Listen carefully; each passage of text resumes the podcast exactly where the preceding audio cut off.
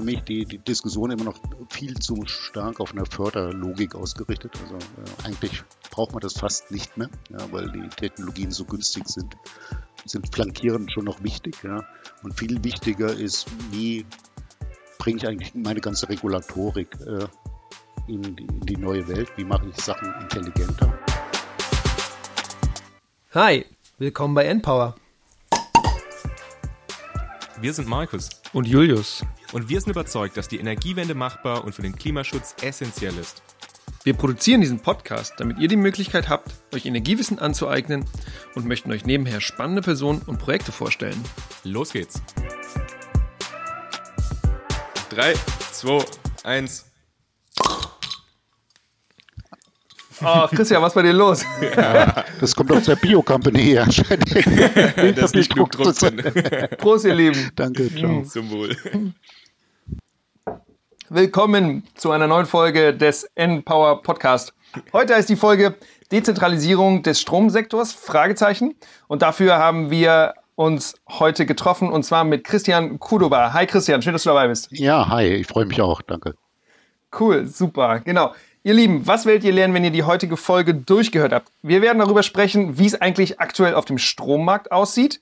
Ähm, wie entwickelt sich der Strommarkt und der Stromsektor aktuell und äh, wie wird es in Zukunft sein? Und welche Rolle wird Dezentralisierung in diesen Prozessen spielen? Wir haben uns heute mit Christian Kuluba getroffen, weil Christian ist Chef eines Startups, was genau das, wo, wo der, der, genau da einen Beitrag leisten möchte. Und zwar möchte er ähm, die neuen Erzeuger von Strom mit den ja, zukünftigen Nachfrager von Strom zusammenbringen. Aber das wird ihr euch jetzt selber erzählen. Lieber Christian, schön, dass du dabei bist. Magst du dich kurz vorstellen?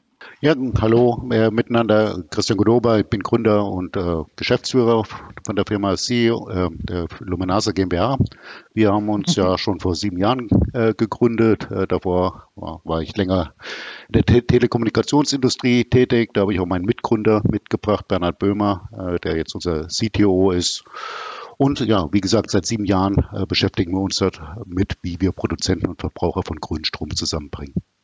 Super, genau. Dein Fokus ist auf Grünstrom, das ist wunderbar. Aber was Grünstrom eigentlich ganz genau ist, darüber werden wir uns auch gleich im Laufe der, der, der Folge einmal unterhalten. Deswegen, Markus, dein Turn. Natürlich, wie immer, gibt es ein paar Entweder-Oder-Fragen, um noch ein bisschen mehr aus, aus dir rauszukitzeln, dass vielleicht unsere Zuhörerinnen und Zuhörer auch ein bisschen mehr über dich erfahren können. Deswegen fangen wir gleich mal an. Müsli oder Cornflakes? Müsli. ja, wegen der Süße oder wegen den Früchten? äh, wegen den Früchten, den Schokostücken. Ah, das ist super. ähm, mhm. Uni Berlin oder MIT? Uni Berlin. Da vielleicht zum Hintergrund, du warst am MIT, ne? Ich war an beiden, deshalb. Ja, ja, genau. Also ich habe ich hab beides gefragt, nur Uni Berlin, da kann man ja noch davon ausgehen. Ich meine, ihr sitzt ja auch in Berlin, aber. Äh, ja. nee, nee, ich war an beiden, aber ähm, ja, Uni Berlin länger und war nach eindrücklicher. Essen gehen oder selbst kochen? Beides. das ist der eine Joker, ne? Es gibt einen, also, ein Joker darfst du, mehr nicht. Wir sagen das nie vorher, aber wenn dann beides gezogen wird, dann sagen wir immer, es gibt nur einen Joker. Und ich weiß nicht, ob das jetzt so gut war, weil die nächste Frage ist Wind oder Solar. Ah, klar, Solar. okay, dann doch so eindeutig. Okay, und dann äh, natürlich passend zu unserem Thema die letzte Frage: Strom dezentral oder zentral? Auf jeden Fall dezentral. Wunderbar. Und ich glaube, genau damit starten wir dann auch ins Thema rein. Wie Julius ja schon gesagt hat, wollen wir ein bisschen drüber sprechen, ähm, wie sich der Strommarkt entwickeln wird, wie es aktuell da aussieht. Und deswegen, Christian, vielleicht als allererstes so eine Einordnung, wie sieht es denn eigentlich aktuell auf dem Strommarkt aus? Was sind da aktuelle Herausforderungen, die wir haben? Naja, das, das Thema, das momentan alle beschäftigt, ist, äh, das EEG wird mal wieder reformiert. Was ist das EEG? Das Energie, Erneuerbare Energiegesetz, das seit 20 Jahren äh, regelt, wie Strom aus dezentralen Anlagen genutzt werden kann, vergütet wird, wer daran alles teilhaben darf. Äh, so eine echte Pioniertat gewesen vor 20 Jahren, das erste EEG, äh, das eingeführt wurde. Und überhaupt weltweit auch das erste Mal ermöglicht hat, dass so äh, dezentrale Anlagen wie Solaranlagen gefördert wurden. Ja. Äh, damals hat keiner so richtig dran geglaubt, ja, äh, bis auf ein paar äh, Visionäre, die das dann tatsächlich auch geschafft haben, in ein Gesetz zu gießen, die die ganze Welle eigentlich dann in Deutschland auch losgetreten hat. Ja. Und das Spannende ist jetzt dieses EG, wurde wie gesagt genau vor 20 Jahren äh, eingeführt. Und äh, was eingeführt wurde, waren zwei Hauptdinge. Ja. Erstmal durfte jeder auf einmal anfangen, Strom zu produzieren. Ein ganz, ganz wichtiges Thema. Ja. Damals hauptsächlich PV-Anlagen, kleinere Windkraftanlagen. PV steht für Photovoltaik. Äh, Photovoltaik, ja, äh, danke. äh, man, man ist ja ich werde dich auch noch, wenn du nicht genderst, dann werde ich dich auch noch hinweisen, dass du gern gendern darfst. Deswegen oh, ja, alles, oh, alles ja, aussprechen. Ja, sehr, sehr gut. Äh, bitte, bitte machen. Das versuchen meine Mitarbeiter und Mitarbeiterinnen auch schon seit langem. ja, funktioniert sehr gut. Äh, es bleibt eine Herausforderung. Die, ähm, also erstmal durfte jeder auf einmal Strom produzieren und den ins Netz einspeisen. Ja, und das nächste, was war, man hat es verknüpft, okay, weil die Technologie war ja damals sehr teuer, äh, mit einer Förderung. Man hat gesagt, okay, die ersten Pioniere kriegen für jede Kilowattstunde Strom ungefähr äh, 40, 45 Cent pro Kilowattstunde, was verglichen mit dem damaligen Strompreis um 20 Cent pro Kilowattstunde sehr viel war. Mhm hat damit aber erstmal die, die, Einführung der Technologie verwendet. Warum führe ich das jetzt so aus? Na, genau diese Förderung war genau für 20 Jahre angelegt. So die ersten. Jetzt sind wir im Jahr 2020, ne? Ja. Genau. Und diese Anlagen fallen, äh, die ersten Anlagen fallen jetzt am 01.01.2020 aus dieser Förderung. Und die ganze Branche fragt sich, was passiert mit denen. Also im Wesentlichen entfällt für die die gesetzliche Regelung, die Anschlussfinanzierung, äh, es gibt keine Förderung mehr. Was darf mit denen passieren? Ja. Und um euch mal ein Gefühl zu geben, also es betrifft äh, allein nächstes Jahr knapp 20.000 kleinere PV-Anlagen, so etwas, was so typischerweise auf einem Einfamilienhaus, auf einer Scheune oder so äh, sitzt. Mhm. Ja. Und geht dann in den, bis 2025 reden wir dann schon pro Jahr von 200.000 Anlagen, die rausfallen. Also das ist schon äh, eine Masse. Und die Frage ist, ähm, ja, was passiert eigentlich mit denen? Ja, was, wie können die Besitzer die weiter betreiben, unter welchen Bedingungen? Und da liegt halt jetzt ein Gesetzentwurf vor der, der Bundesregierung, die, der mittlerweile vom Kabinett verabschiedet wird, sich aber noch in parlamentarischen Beratungen befindet. Ja, und der versucht dort Klarheit zu schaffen. Also was dann mit den Anlagen quasi jetzt passieren soll? Was soll mit diesen Anlagen passieren? Wie viel Geld kriegen die noch? Welche technischen ähm, Voraussetzungen müssen die zukünftig erfüllen? Was, wie, wie, gut sind denn solche Anlagen noch nach 20 Jahren? Also wenn ich mir vorstelle, dass die damals, als sie installiert wurden, 100% Leistung vielleicht hatten, wie viel ist denn davon noch übrig? So ungefähr. Äh, variiert natürlich ein bisschen, aber so 80 bis 90 Prozent. Dann doch noch. Ja, ja. Ah, das, das ist ja, echt... doch noch eine ganze Menge. Also die, äh, gerade die äh, PV-Anlagen haben sich da sehr gut gehalten. Ja. Mhm. Und die sind ja jetzt nun mal da. Also wenn, wenn ihr wollt, ist es auch abgeschrieben. also die, die, Investition ist ja wieder ja. schon verdient. Und äh, ist insofern auch Strom, der sehr günstig produziert werden kann. Und äh, gesellschaftlich sollte man schon ein Interesse haben, dass die weiter betrieben werden und nicht abgebaut werden. Mhm. Aber äh, genau, das ist ja so eine Frage. Also wenn jetzt vielleicht auch mal zum Verständnis nochmal, wenn ich mir jetzt vorstelle, die Anlage wurde vor 20 Jahren quasi installiert, man hat damals diese Einspeisevergütung bekommen, die lief jetzt 20 Jahre und wie du gesagt hast, die ist quasi eigentlich schon refinanziert, die Anlage. Ist es, also wäre es dann nicht eigentlich sinnvollste, die einfach so weiter zu betreiben, ohne eben eine Einspeisevergütung? Oder was sind denn da, also was ist denn da eigentlich ein Problem? Ja, das Problem ist, äh, erstmal die Frage ist, äh, innerhalb des EEGs gibt es eine, eine, Vorrangigkeit der Einspeisung. Die dürfen also einspeisen. Ja, also es muss erstmal sichergestellt werden, dass die weiter einspeisen dürfen. Also rechtlich ist das erstmal sicherzustellen. Äh, das zweite Thema ist, äh, Solaranlagen haben sehr niedrige Betriebskosten. Ja, das heißt, die können mit vergleichsweise geringeren Einnahmen tatsächlich pro, profitabel weiter betrieben werden. Äh, bei Windkraftanlagen und Biogasanlagen ist das schon komplizierter, weil bei einer Windkraftanlage dreht sich relativ viel, äh, viel Mechanik, da geht auch mal was kaputt. Ja. Da muss dann erneuert werden. Eine Biogasanlage braucht Meister oder irgendwas anderes, was gefüttert werden muss, was auch erstmal hohe Kosten hat. Äh, die haben noch größere Herausforderungen. Und die große Frage bei der Masse sind halt PV-Anlagen, ist halt tatsächlich, was sind die Bedingungen, unter denen ich in Zukunft noch einspeisen kann, an wen verkaufe ich meinen Strom, welche technischen Voraussetzungen muss ich erfüllen. Und da liegt der momentane Entwurf, setzt halt leider daran an, dass die Hürden relativ hoch gesetzt sind. Jedenfalls für, ähm, äh, wenn ich auch einen Teil des Stroms zu Hause nutzen will. Ja. was eigentlich das Sinnvollste ist, äh, wenn ich den jetzt gar nicht einspeise, sondern gleich nutze oder in der Nähe nutze, weil dann muss er gar nicht erst ins Netz gehen. Da wird dann äh, eine Nachrüstung erfordert, eine Steuerbarkeit von dem Netzbetreiber war das sogenannte intelligente Messsystem, also eine Art mhm. smart intelligenter Zähler, der eingebaut wird. Äh, bestimmte regulatorische Vorschriften, dass man äh, die Sachen jetzt auf einer Viertelstunde bilanziert. Das heißt, ich muss einen Forecast machen, wie genau der Einspeiseprofil verläuft. Wenn ich den nicht treffe, muss ich Strafe zahlen letztlich, ja. Okay, das ist alles für privat, sowas wie. Leute, die ein Haus, also ein Einfamilienhaus haben und so, sowas oben drauf haben, die müssen dann solche Vor also Forecast heißt ja äh, Vorberechnung oder Vorhersagen irgendwie selber treffen oder oder oder der, oder der Dienstleister, der es, äh, der es für sie mhm. macht. Ja, die werden das natürlich in den seltensten Fällen selbst machen können. Es übernimmt ein genau, Dienstleister, ja. äh, aber der Dienstleister hat natürlich auch Aufwand. Mhm. Summa summarum sind jede Menge technische, regulatorische und administrative Hürden, die am Ende zu recht hohen Kosten führen. Ja, und äh, genau dieses Modell, ich äh, betreibe die weiter und verbrauche einen Gutteil meines Stroms selbst, in, jedenfalls in dem jetzigen Entwurf, unrentabel machen. Zumal obendrein noch kommt, äh, dass entgegen der EU-Direktive eigentlich auch noch die Bundesregierung vorschlägt, dass dann für, dann für den eigenverbrauchten Strom auch EEG-Umlage anteilig mhm. anfällt. Ja, also mhm. was mal so vor einigen Jahren schon als Sonnensteuer betituliert wurde, ist hier äh, nochmal äh, zurück. Kann, kannst du da nochmal kurz was dazu sagen? Äh, wie viel ist es denn aktuell, die, die EEG-Umlage und was ist denn so aktuell circa unser Strompreis?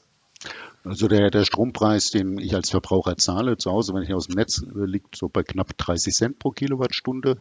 Die EEG-Umlage liegt so bei der knapp äh, 7, pro, äh, 7 Cent pro 7 Kilowattstunde. Ja. ja. und ähm, ist halt mehr, genau, genau. ungefähr und, sieht man ja schon.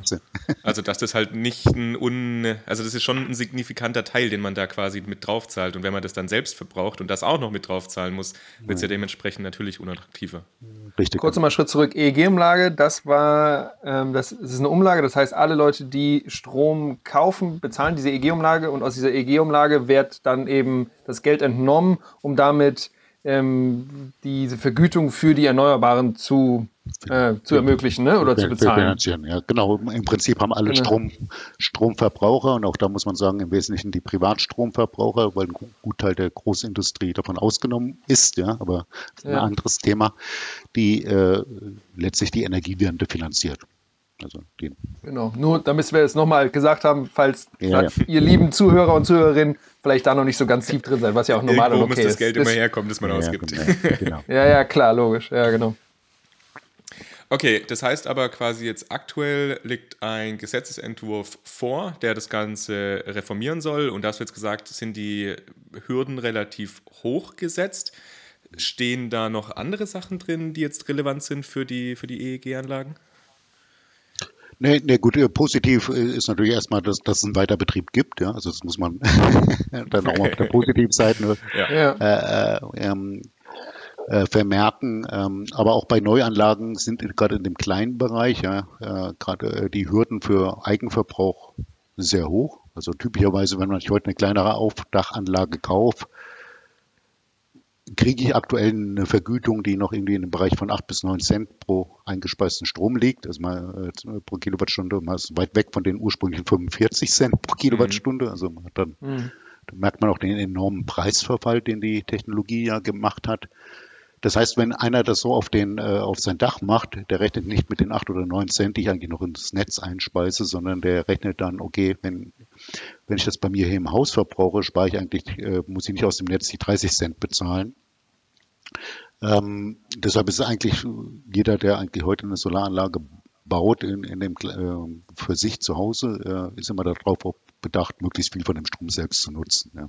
Mhm. Und werden davon, kurze Zwischenfrage, werden dafür ähm, dann Speicher benutzt und sind die jetzt auch schon mittlerweile preislich in einem Bereich, wo das auch sinnvoll ist, sich Speicher zu installieren? Weil ich weiß, vor fünf, sechs Jahren waren Speicher noch sehr, sehr teuer. Haben, sind die auch im Preis sehr stark runtergegangen in den letzten Jahren? Mal so eine Einschätzung? Ja, äh, massiv und gehen auch noch weiter, weiter runter.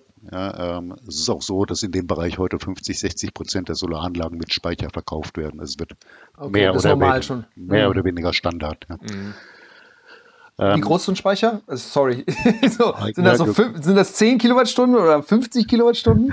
Oder? Ja gut, die Frage ist, wie groß? Also elektrisch passt Wie groß ist dein Haus? Äh, 510 Kilowattstunden passen da ungefähr rein. Ja? Also ja. das ist die typische Dimensionierung, meistens eher so Richtung 5, 6. Ja? Mhm. Äh, momentan und das Ganze hat irgendwie so eine Dimension eines Kühlschranks. Ja? ah, ja. Und der steht meistens im Keller wahrscheinlich dann, ne? Irgendwo. Ja, ja, auch wenn man die, in der Regel ja, auch wenn du die Werbefotos der Batteriespeicher, da, die haben das alles schön designt, hängt jetzt immer im Wohnzimmer, mhm. aber Echt? Ja, kann man sich auch im Wohnzimmer mal anschauen, statt im Kamin. Ne? Oh.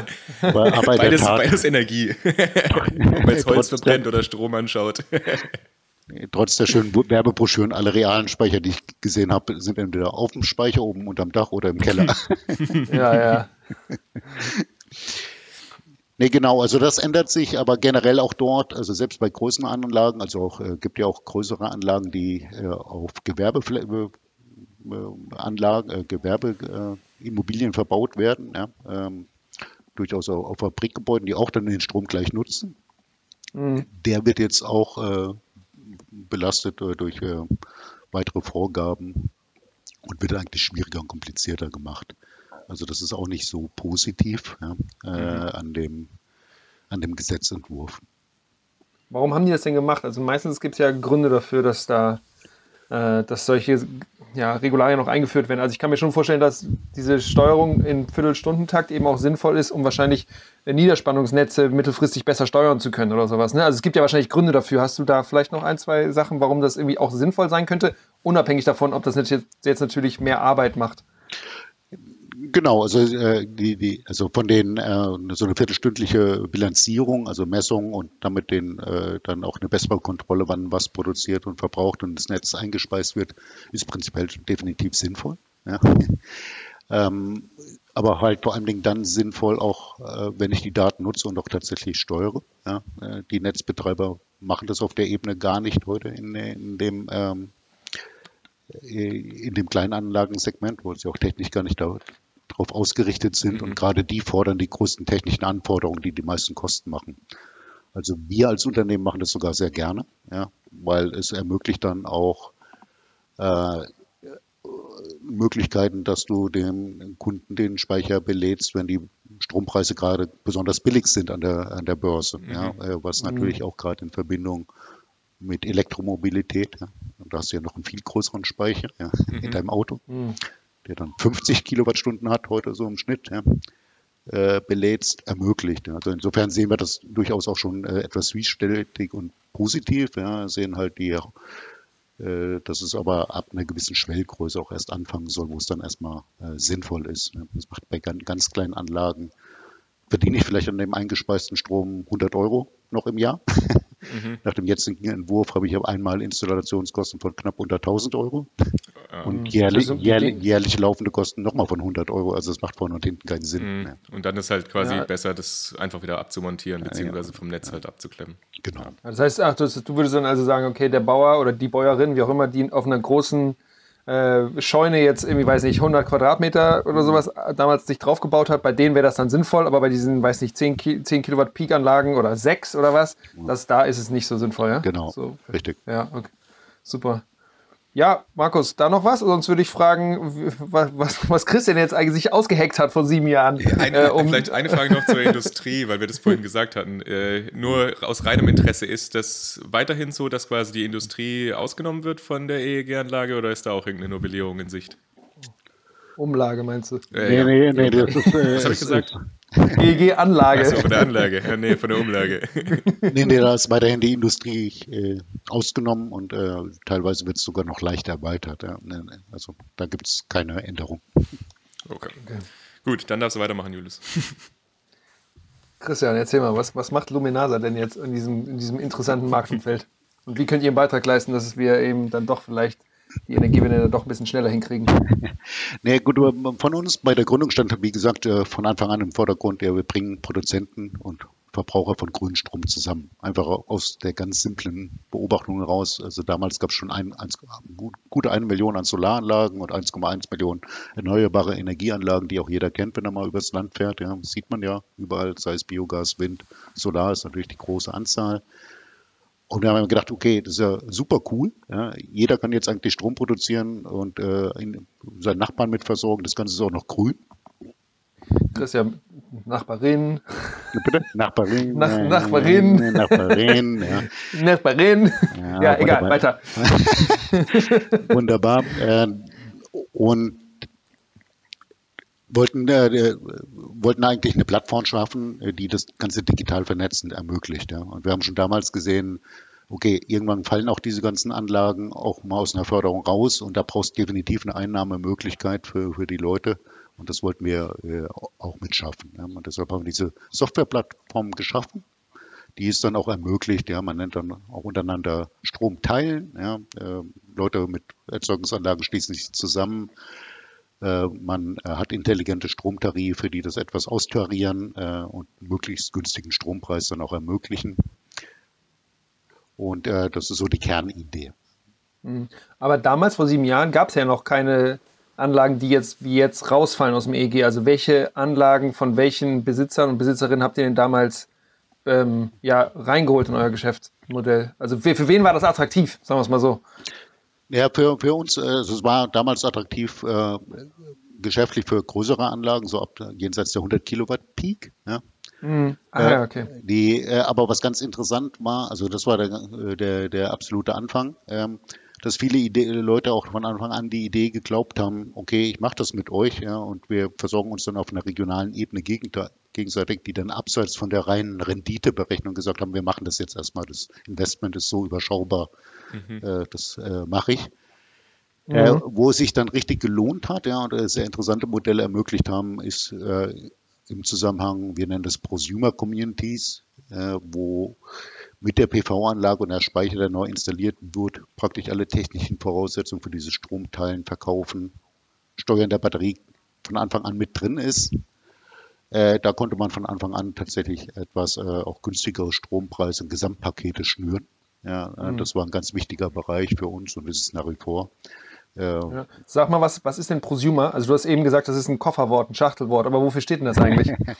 ja, das, äh, wie, wie du sagst, ein Koffer, Schachtelwort und dann auch noch Englisch. Ja. Es steht, das ist alles dabei. es steht, äh, äh ist zusammengesetzt aus Producer und Consumer, also Produzenten von Strom und äh, Verbraucher von Strom.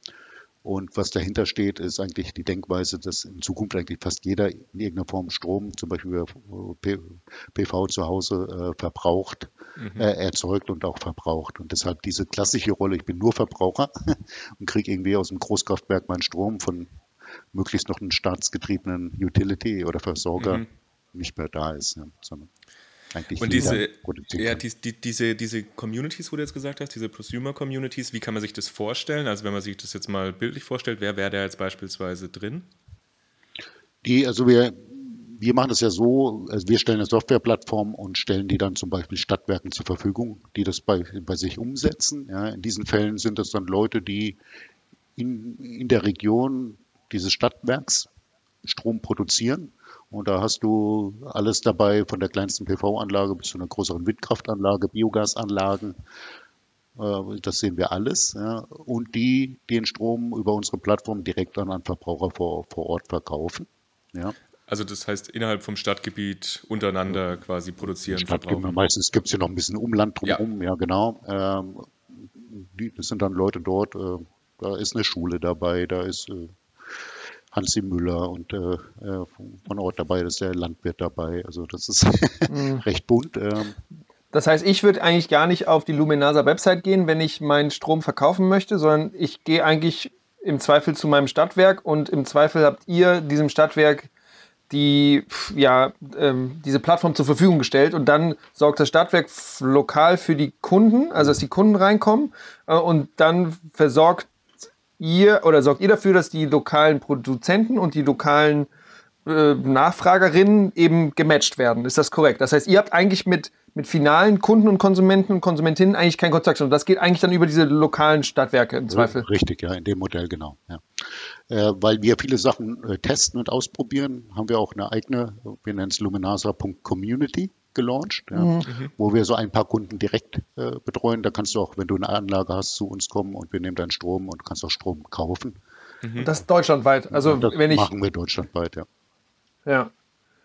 Okay, das heißt, ihr Lieben, wenn ihr Eltern habt oder so oder selber solche Häuser habt, wo Solaranlagen oder sowas drauf sind und ihr wisst nicht genau, was ihr damit macht, könntet ihr zum Beispiel mal ja, und auch Lust bei habt, Luminasa bei, reingucken. bei was Neuem Ja. ein bisschen mal mitzumachen oder so. Ja, na genau, auf jeden Fall, ja. Gerade wenn ihr betroffen seid von einer Anlage, die nicht mehr gefördert wird. da wird Ja, ja, nee, ja, weil das ist ja, die- da kommen ja immer mehr. Ja, genau. Markus? Das heißt, ihr testet dann quasi jetzt auch so ein bisschen mit den Altanlagen, was kann man mit denen machen, wie könnte das jetzt weiter funktionieren? Genau, das ist ein ganz wichtiger Bereich für uns. Ja, da gibt es immer technische äh, Sachen zu klären, wie muss man Verträge gestalten. Äh, da gibt es eine ganze Menge Dinge äh, auszuprobieren. Und der, der andere große Bereich ist Elektromobilität momentan. Also wie Mhm. kann ich Autos günstig beladen ähm, zu Hause? Wie, wie funktioniert das? Welche Möglichkeiten gibt es? Das heißt, man könnte auch theoretisch jetzt, wenn man ein Elektroauto hat, ohne jetzt auch Erzeugerin oder Erzeuger zu sein, auch beispielsweise bei euch dann da bei der Luminasa Community mitmachen. Richtig. Okay. Ja, dann also, wenn ihr da draußen vielleicht äh, Elektroauto habt oder jemanden kennt, dann sagt das doch.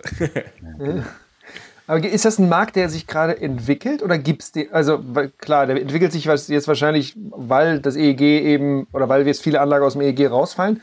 Aber du musst jetzt natürlich keine Namen von Konkurrenten nennen. Aber gibt es da mehrere andere Companies, die das auch ähnlich machen oder seid ihr da so ein bisschen eigentlich noch alleine auf weiter Flur? Oder seid- wir sind definitiv die Pioniere dort, ja. Also wir machen das ja jetzt schon sehr lange und vor allem in dem Kleinanlagenbereich, ja, Ja. wo du extrem effizient arbeiten musst und die, die vielen manuellen Schritte, die es leider im Energiemarkt noch gibt, auch automatisieren Mhm. musst, damit du überhaupt mit dem Preis irgendwo dahin fällst, äh, kommst. ist halt was anderes, wenn ich einen großen Windpark habe oder einen Offshore-Windpark, ja, das ist so viel Strom, fast wie, wie ein Großkraftwerk. Da kann ich auch zwei Leute hinsetzen, die irgendwie Daten von links nach rechts irgendwo eingeben. Ja. Bei einer kleinen Solaranlage geht das nicht. Das muss dann wirklich flutschen. Und da ähm, äh, haben wir schon noch ein gewisses Alleinstellungsmerkmal, aber natürlich jetzt, da der Markt attraktiver und immer mehr ein Massenmarkt wird, äh, gibt es auch Leute, die dort äh, noch reinkommen ja, und äh, ähnliche Sachen probieren wollen. Ja. Und wenn du jetzt sagen würdest, Luminasa 2020, Luminasa 2025 oder sowas, du musst jetzt nicht sagen, was eure nächsten Deals und so sind, aber wo, wo schätzt du, wo es hingeht? Also so in den nächsten fünf Jahren, also nicht nur natürlich bei euch, aber in dem ganzen Markt. Also was, was, was können wir erwarten eigentlich in den nächsten fünf bis zehn Jahren vielleicht auch bezüglich Dezentralisierung? Weil, äh, weil unsere Folge ja auch Dezentralisierung des Stromsektors Fragezeichen heißt. Ja, das, das ist wahnsinnig interessant. Also ich glaube tatsächlich, erstmal wird mehr oder weniger jeder tatsächlich äh, von den knapp, momentan sind wir bei knapp zwei Millionen äh, erneuerbare Energieanlagen. Ja. Äh, PV wird letztendlich Fakt werden in jedem Neubau. Ja. Es wird nachgerüstet werden, mehr oder weniger in jedem anderen Gebäude. Ja. Ja. Mhm. Jetzt äh, gut fünf Jahre äh, ist man wahrscheinlich noch nicht bei 100 Prozent Mhm. Durchdringung, aber die zwei Millionen aus unserer Sicht werden schon eher in Richtung vier zum Beispiel gehen äh, in Deutschland. Ja. Äh, Und das andere, der ganz große Treiber, den wir halt auch, auch sehen, ist kommt ganz, ähm, und damit hast du halt schon ganz mehr Leute, die Strom produzieren und in der Kombination mit Elektromobilität halt wahnsinnig spannend, ja, weil das ist eine Riesenmotivation für Leute, oh, ich produziere meinen Strom auch, auch teilweise fürs Auto und muss nicht mal zur Tankstelle. Ja. Das ist einfach ein, ein Riesentreiber. Ja. Ja. Es gibt öfters mal dieses Buzzword virtuelle Kraftwerke, weil wir jetzt gerade eben ja auch so ein bisschen über generell Kraftwerke und Kraftwerkspark, Windkraft, also Windkraftparks äh, gesprochen haben. Kannst du da noch ein bisschen was dazu sagen, was man eigentlich unter so virtuellen Kraftwerken versteht? Und was, was ist der Beitrag, den Genau, so und- ein virtuelles Kraftwerk leisten ist, kann? ja. Warum macht man das? Ja gut, äh, also früher war es ganz einfach, du hast ein, ein Kraftwerk gehabt, ein großes, äh, sei es Kohle oder Atom oder äh, sowas, das jetzt äh, Hunderttausende oder wenn nicht Millionen von Leuten mit Strom versorgt hat. Ja. Und dann hast du eine Leitzentrale gehabt, die dieses Kraftwerk irgendwie gesteuert hat, der gesorgt hat, dass da jederzeit genug Kohle drin ist, damit äh, Strom produziert wird. Ähm, jetzt hast du auf einmal nicht mehr ein Kraftwerk, sondern schon knapp zwei Millionen heute, die ja auch irgendwie gesteuert werden Mhm. müssen. Und die, das musst du natürlich, damit du das sinnvoll irgendwie bündelst, äh, äh, steuern kannst, in irgendeiner Form bündeln, zusammenbringen, auf eine äh, zusammenfahren, zusammenfassen. Und das ist genau, was äh, virtuelle Kraftwerke machen. Die steuern dann praktisch eine Vielzahl von kleineren individuell, individuellen Kraftwerken. Also das heißt, dass beispielsweise, wenn man sich jetzt mal von früher nochmal vorstellt, da gab es eben dann diese Kraftwerke und im, im, Stromnetz ist es ja so, dass je nachdem, wie viel Nachfrage ist, dann eben auch eine entsprechende Erzeugung da sein muss. Das muss sich eigentlich immer relativ decken, ansonsten funktioniert es mhm. einfach im Stromnetz nicht. Und bei den virtuellen Kraftwerken heißt es, ist es dann so, dass dann, also ich weiß nicht, 2000, 1000 Anlagen oder sowas mhm. quasi zusammengefasst werden und dann dieses Gesamtkraftwerk von diesen 1000 Anlagen heruntergefahren wird beispielsweise oder dass bei denen die Erzeugung dann erhöht wird? Das ist bei Erneuerbaren ja aber ein bisschen schwierig, das mit dem Erhöhen. Ne? Also runterfahren geht, kannst du einfach rausnehmen, aber erhöhen ist ja schwierig. Ja, das hängt ein bisschen von, also ist definitiv schwieriger. Ja, äh, hängt natürlich ein bisschen von der Erzeugungsart ab. Also in so einem Blockheizkraftwerk auf Biogasbasis geht das äh, sehr wohl. Äh, da kann ich, wenn, ich der, wenn der Motor groß genug ist und ich habe genug Gas im Tank, äh, kann ich auch mal den hochfahren. Mhm. Ja. Und das wird auch gemacht und genutzt. Äh, die, bei den anderen kann ich ohne Speicher tatsächlich im Wesentlichen abregeln, weil äh, der, mhm.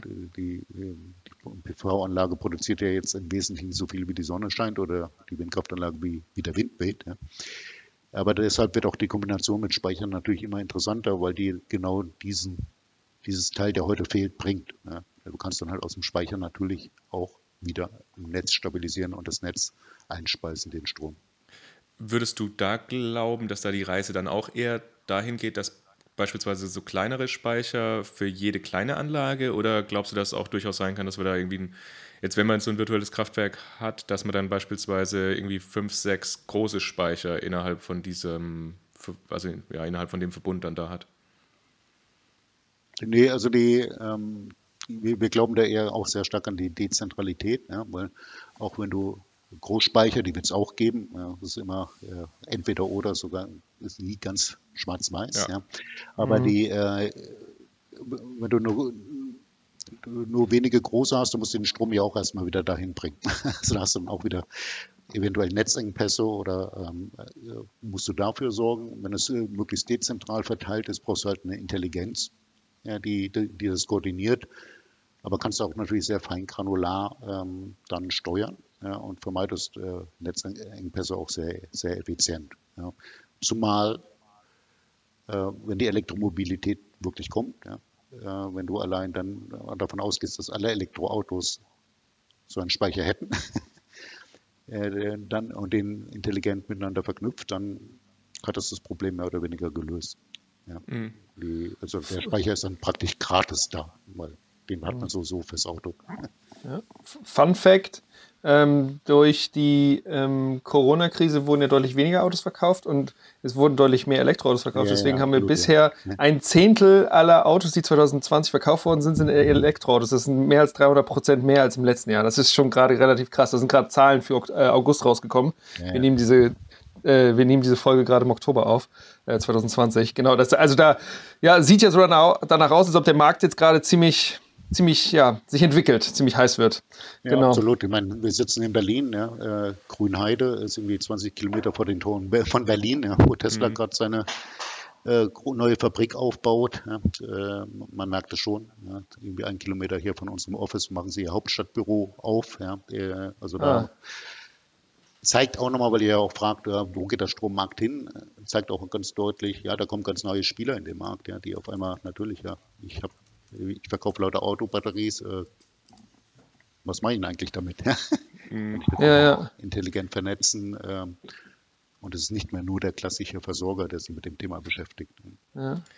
Ich habe mal gehört, ähm, dass nicht nur bei Tesla, aber in Zukunft auch vielen anderen Autoherstellern, die eben Elektroautos haben, die dann eben jahrelang genutzt werden, die dann nicht mehr so leistungsstark sind, also nicht mehr auf 100 Prozent sind, aber eben auf 60 oder 70, dass die auch genutzt werden, um zum Beispiel dann ähm, in Häuser eingebaut zu werden und sowas. Ähm, ist, das, ist das eine Entwicklung, die du auch so siehst oder die du dir vorstellen könntest und würde das dann auch was sein, was ihr in euer in eure virtuellen Kraftwerke auch mit, äh, ja, in, mit, mit integrieren könntet? Ja, absolut. Also den, das gibt es teilweise heute schon. Natürlich ist die Anzahl der Autos, äh, die praktisch nach zehn Jahren vielleicht das Ende ihrer Lebensdauer erreicht haben, noch recht überschaubar.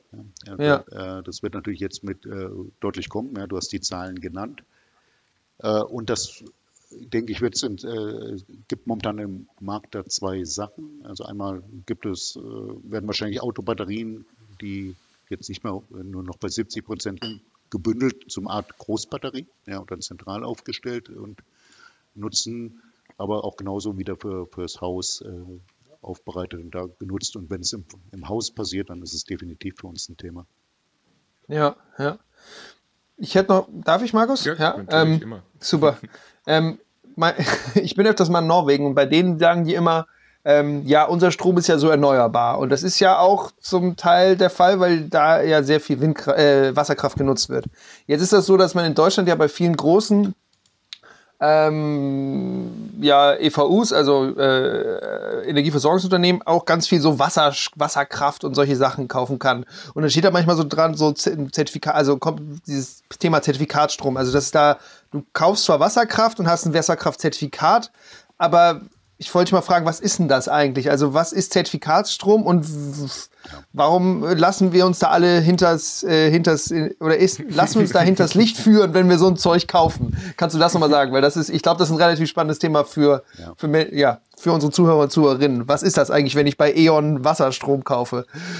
Ohne, ach, jetzt habe ich einen Namen genannt. Egal, aber ja. Oder bei NBW oder bei BW oder genau. RWE oder Unipa. Ja. Ja, genau. Lassen wir die Namen außen vor. Ja, äh, genau. ja ich, äh, ich, denke, ja, wir werden das Licht geführt, ja. Weil de facto, was macht das Zertifikat? Das Zertifikat sagt im Wesentlichen, da ist Strom aus Wasserkraft produziert worden. Ja, und zwar in Norwegen, wie du gerade sagst, weil die haben halt riesige Pforte, äh, Wasserkraftwerke und sonst was. Dieser Strom, der dort produziert wird, der kommt aber nie nach, nie nach Deutschland. Da gibt es noch nicht mal die Transportkapazitäten für. Also es gibt nicht genug Leitungen, um den Strom hier anzufahren. So das Einzige, was hier ankommt, ist das Zertifikat, das sagt, irgendwo ist was, Strom aus Wasserkraft äh, produziert worden. Und es ist tatsächlich ein Modell, das sich äh, die großen Stromkonzerne ausgedacht haben. Läuft dann alles immer unter dem Deckmantel, wir müssen eine europäische Lösung haben. Mhm. Ähm, aber es ist eigentlich totaler Quatsch. Er bringt die Energiewende in Deutschland keinen Schritt voran, ja, weil es bringt den Strom, äh, den Ausbau der Erneuerbaren vor Ort null voran. Ja. Äh, also wir könnten mit diesen Zertifikaten dann praktisch behaupten, 100 Prozent der Strom ist in Deutschland grün, dabei wird er immer noch aus Kohlekraft produziert. Ja.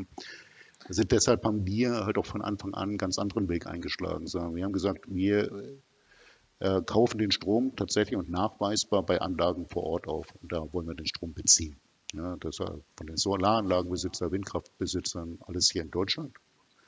Und das machen wir auch transparent, ja, auch wie viel davon kommt. Ähm, manchmal gelingt es halt nicht 100 Prozent, weil es ist eine Herausforderung, immer den Strom äh, genau zu matchen, aber gelingt uns schon immer besser. Mhm. Und sagen, okay, das hier sind die Anlagen, da kaufen wir uns den Strom. Die sind alle in Deutschland möglichst nah an dort, wo er verbraucht wird. Hm. Und matchen heißt also, wenn ich zum Beispiel tagsüber an einem, an einem wolkigen, windstillen Tag, äh, wenn ihr da alles versorgen wollt, dann könnt ihr das manchmal nicht machen, weil einfach nicht genug äh, erneuerbare Kapazität in eurem Portfolio zur Verfügung steht. Und das, und das, müsst, das ist das, was du mit Matchen meinst. Ne? Genau, also, da müssen wir, dann gibt es tatsächlich die Situation, also wir machen gleich noch unter, innerhalb der Communities aus, ja, die helfen sich auch gegenseitig, aber es gibt auch äh, tatsächlich Momente, wo wir auch Strom an der Strombörse zukaufen müssen. Mhm. Ja, ja, klar. Die, das machen wir aber transparent, ja, und wir glauben, es ist halt ein Prozess, ja, auch wenn man das transparent macht, ähm, dann kann jeder einsehen und auch wieder beitragen dazu, dass es in Zukunft immer besser wird. Mhm. Ja. Mhm. Und wir glauben halt auch daran, genau diese, ja, man nennt, nennt es Zeitgleichheit. Ja. Man muss ja sicherstellen, dass der Strom dann produziert wird, wenn er auch verbraucht wird oder umgekehrt, ja, äh, verbraucht wird, wenn er produziert wird, immer wichtiger wird. Ja. Das jetzige Zertifikat bezieht sich auf ein Jahr. Ich gucke nur, so viel wurde im ganzen Jahr verbraucht und dafür ist, wurde irgendwo im ganzen Jahr so viel Strom produziert. Das ist auch vollkommen irrelevant. Angenommen, wenn mhm. das Wasserkraftwerk im Januar bis Februar den Strom produziert hat und danach nicht mehr, mhm dann hilft mir das auch nicht. Das ganz Spannende ist, äh, diese Idee, die, und ich glaube, warum werden wir alle betruppt, weil es wahnsinnig komplex ist zu erklären. Ja, also, ja klar. Wer, wer, wer, möchte sich schon so intensiv damit beschäftigen? Ja? Äh, und deshalb versuchen wir das halt auch über Bilder zu transportieren, wirklich die Leute, die den Strom produzieren, auch zu zeigen. Ja? Und spannend ist, es gibt jetzt, wird bald äh, prominenter vorgestellt, ist noch nicht offiziell, aber es gibt jetzt noch ein paar europäische Unternehmen, wir werden da teilnehmen, die genau diese Idee, wir haben den Strom direkt an den Anlagen gekauft, wir matchen das zeitgleich äh, äh, auf den Verbrauch. Ja. Ähm, äh, wird es jetzt eine Initiative von mit 20, 30 europäischen Unternehmen geben, die das mal vorstellen, meistens aus dem Start-up-Bereich, teilweise auch schon grö äh, größer, damit wir die eigentlich die ganze Energiewirtschaft mal in die Richtung bewegen, die, was wirklich sinnvoll ist. Okay. Das heißt, das könnte dann dort auch irgendwie eine, also beispielsweise eine, eine, eine europäische Lösung, weil wir es vorhin ja so gesagt haben, es ist ja doch irgendwie eine europäische Aufgabe, äh, dass man das doch schon auf, auf Europa ähm, da quasi anwenden kann. Ja, genau. Also die, die, das ist so ein bisschen so ein äh, Fakt, wir think global, act local. Mhm. ja, also wir wollen, wollen natürlich, dass eigentlich der Mechanismus in Europa weitgehend einheitlich ist, aber wir wollen nicht, äh, mhm. wollen dann schon, dass lokal der Strom produziert und verbraucht wird. Ja. Mhm. Bei den Zertifikaten nochmal ganz kurz, wie muss man sich das vorstellen? Also da zahlt dann beispielsweise ein, also von, ich sage jetzt mal von einem Erzeuger, von wem man den Strom kauft, die zahlen dann einen gewissen Betrag an die Erzeugung in Norwegen jetzt beispielsweise, dass die dann da den Strom erzeugen. Na, dann ist es noch, äh, ist noch absurder. Also die, die, die, die produzieren ihren Strom sowieso und verkaufen den lokal äh, in Norwegen. Genau, genau, die genau. ganzen Norweger und Norwegerinnen sagen, wir haben Ökostrom. Genau, wir haben noch, das Norwegen, ist doch hier Wasserstrom. Genau, die gucken ja. aus dem Fenster, sehen den Staudamm. Ja, ja genau. Das, genau, das, war der, das war der Punkt, wo ich jetzt quasi drauf raus wollte, dass der quasi bilanziell bei uns dann irgendwie als Zertifikatsstrom verkauft wird, aber bei denen ja dann quasi auch als Grünstrom verkauft wird. Genau. Wahrscheinlich dürfen sie es nicht als Grünstrom verkaufen, aber sie verkaufen einfach Strom und alle denken, ja, Strom aus Norwegen ist eben grün. Genau. So, so würde ich das denken. Die können wahrscheinlich das nicht, weil sie das Zertifikat ja verkauft haben. Deswegen können sie es wahrscheinlich nicht als grünen Strom verkaufen, aber bis verkaufen sie wahrscheinlich als Normalstrom und alle Norweger und Norwegerinnen denken, das ist doch lokaler Strom. Genau, und machen auch ein Foto von ihrem Staudamm drauf. ja, das ist tatsächlich so. Man muss mal Teil der Webseiten angucken. Es, es sieht genau so aus. Ja. ja, gut, aber es ist natürlich auch jetzt, sage ich mal, aus, aus Sicht von, von den dortigen Anlagenbetreibern nicht verwerflich zu sagen, ja gut, wir nehmen die Einnahmequelle jetzt noch mit dazu und haben quasi hier unsere erneuerbare Erzeugung. Ja, also, weil für die ist es ja, nee, egal. Da, da, um das zu ändern, da darf man nicht an den Produzenten in Norwegen rangehen. Ja. ja das, äh, da muss äh, der, der, regulatorische Rahmen geändert werden. Ja, ja klar. Gut. Ähm, ich glaube, wir haben jetzt schon ein bisschen, ein bisschen drüber gesprochen, wie es denn jetzt aktuell ist und was so die aktuellen Herausforderungen sind. Wir haben jetzt auch schon so ein bisschen ja schon angerissen, was jetzt aktuell, äh, was, was in Zukunft passieren soll. Aber lass uns da vielleicht jetzt nochmal ein bisschen tiefer reinspringen in die zukünftige Entwicklung im, im, im Stromsektor. Du hast jetzt schon gesagt, dass da vor allem jetzt eine Herausforderung besteht in diesem, also durch diese, diese Dezentralisierung. Glaubst du, dass diese, also du, du hast jetzt gesagt, dass der Mechanismus auf jeden Fall wichtig ist, dass das auch in, in komplett Europa dann auch so passieren kann. Glaubst du, das ist realistisch, dass das in ganz Europa passieren kann? Ja, absolut. Ich würde, würde ja nicht im Umfeld arbeiten, wenn, wenn ich nicht ein Optimist wäre. Ja, es mhm. dauert alles in der Regel länger, als man will, ja, aber ähm, definitiv die große Richtung ist vorgegeben aus meiner Sicht. Zum einen werden PV, Speicher, Wind immer billiger. Also, sind, also wer heute noch ein Atomkraftwerk baut, ist eigentlich auch ein schlechter Kaufmann, ne? muss man schlicht und ergreifend sagen, weil die, die günstigen Mechanismen äh, dort sind, äh, die äh, du hast eben die Zahlen für die Elektromobilität genannt, das kommt auch. Ja. Auch dort äh, ist ganz klar, es wird der Zeitpunkt kommen und der ist nicht in weiter Zukunft, dass Elektroautos nicht nur die, äh, die ökologischste Variante sind, ja, sondern auch die günstigste, ja, weil die Technologie schlicht und ergreifend bis auf die Batterie äh, ziemlich simpel ist. Ein mhm. Elektromotor ist sehr simple Technologie. Ja, auch noch wartungsarm. wartungsarm, äh, was alles super. wegfällt. Ja. Ähm, gut, äh, generierte gerade in Deutschland jede Menge Folgeprobleme natürlich, weil gut Teil der Autoindustrie natürlich genau davon lebt, diese Komplexität äh, mhm. äh, dann auch bereitzustellen und da super Technologie entwickelt hat, die Gefahr läuft, jetzt obsolet zu werden. Ja, ähm, aber es ist halt so ein Technologiewandel. Also ja, wir glauben ganz klar, das kommt in Europa und wir sehen momentan ist sogar die EU innovativer, fortschrittsfreundlicher als die, ähm, äh, als die Bundesregierung. Ja. Äh, ähm, so dass gerade auf Europaebene wir fast optimistischer sind als auf Bundesebene. ja, Sprichst du da das, das Klimaschutzgesetz auf EU-Ebene an, was vor ein paar Tagen gerade verabschiedet wurde, also im EU-Parlament? Ja, ein paar Tage, also ich glaube gestern, gestern genau. Heute, gestern, ja, genau. ja, das ist eine. Das ist aber eigentlich erst, äh, wo ja auch gesagt wird, die Ausbauziele jetzt auf 60 Prozent wollen wir erneuerbar haben in 2030, ja die Bundesregierung irgendwie von 50 Prozent in 2050 gesprochen hat. Mhm.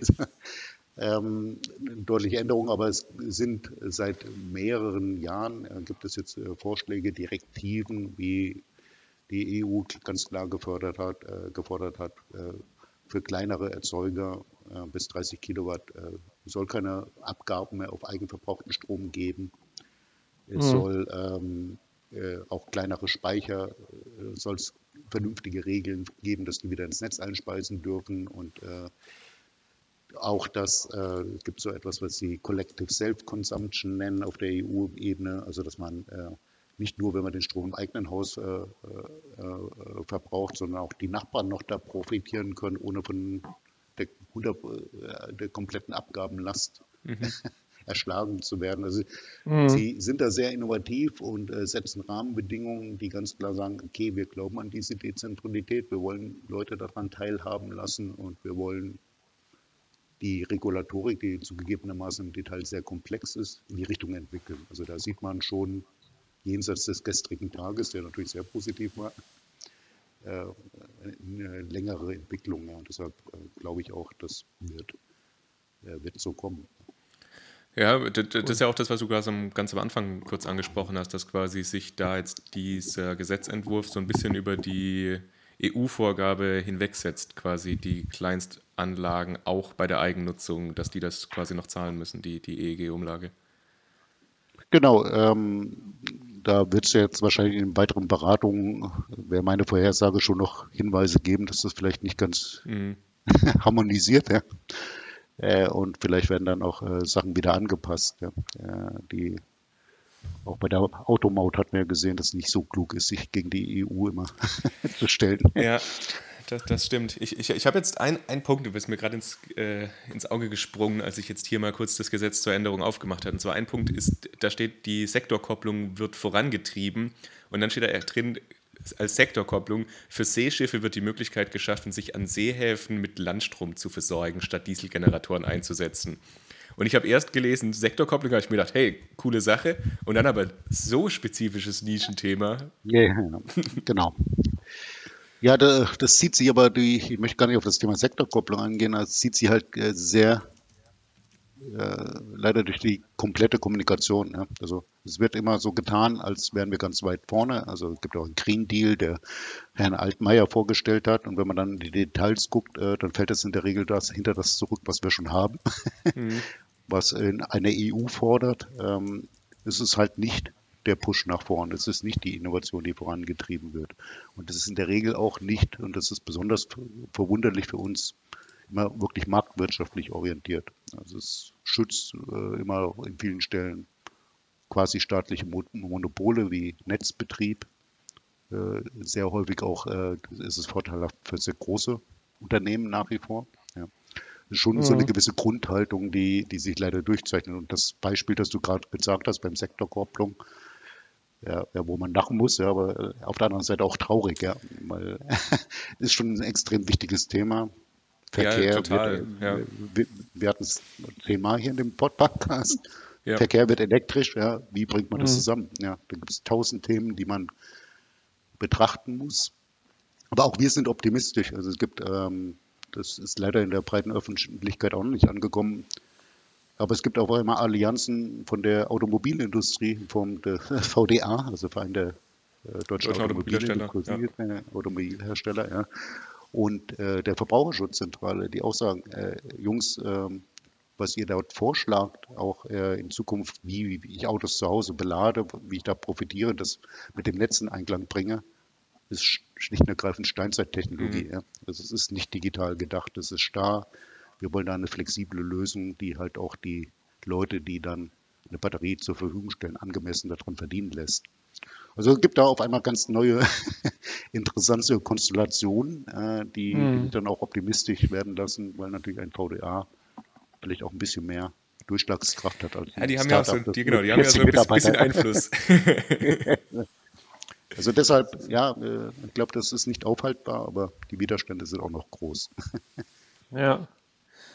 Ähm, ich möchte mal auf diesem Thema, äh, auf den, auf den, also zurückkommt auf den Namen der heutigen Folge, und zwar Dezentralisierung des Stromsektors. Wir sind ja relativ weit fortgeschritten, aber wir würden dich gerne nochmal fragen, Christian, was wären eigentlich deine, was, was wären deine Wünsche oder was wäre dein, deine Empfehlung für dafür, die Dezentralisierung des Stromsektors, wenn man sie dann möchte und fördern möchte, tatsächlich, äh, tatsächlich voranzubringen? Also hast du vielleicht zwei, drei Punkte, wo du sagen würdest, das wäre einfach wichtig, wenn, wenn das eingebracht und durchgesetzt werden würde? Ja, also generell ist für mich die, die Diskussion immer noch viel zu stark auf einer Förderlogik ausgerichtet. Also äh, eigentlich braucht man das fast nicht mehr, ja, weil die Technologien so günstig sind. Sind flankieren schon noch wichtig, ja. Und viel wichtiger ist, wie bringe ich eigentlich meine ganze Regulatorik äh, in, die, in die neue Welt? Wie mache ich Sachen intelligenter? Im Strombereich macht sich das irgendwie daran fest, ähm, alle ab, also von, nehmen wir nochmal die 30 Cent äh, Strom, äh, pro, 30 Cent pro Kilowattstunde, die wir alle für unseren Strom zu Hause bezahlen. Davon sind ungefähr drei Prozent wirklich Strom, der an der, äh, der Börse gemacht wird und alle anderen Kostenbestandteile sind starr. Also egal, ob ich mein Auto jetzt intelligent belade zu Hause oder nicht, ich zahle immer noch die 30 Prozent und zahle vielleicht äh, anstatt 3 Cent äh, 3,5 Cent, aber das macht dann im Ergebnis einen Unterschied, ja. ob ich 30 Cent oder 29,5 Cent zahle. Das macht keinen Sinn. Ja.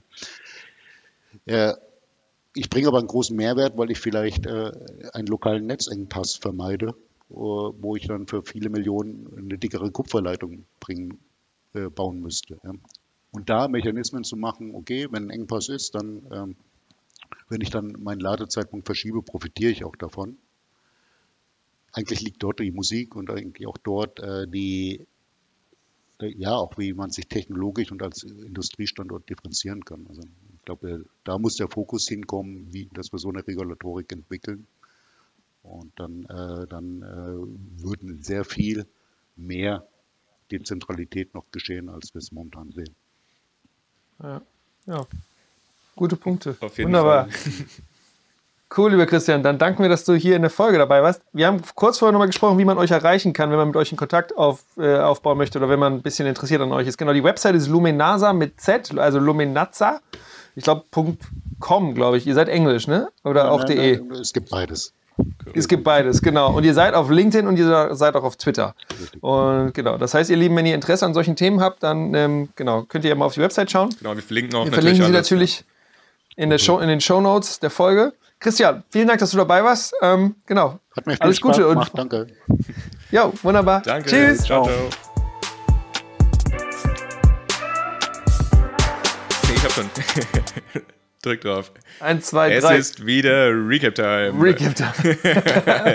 es ist gerade alles ein bisschen ver, ver, verdreht, aber egal. Julius, was hast du gelernt heute?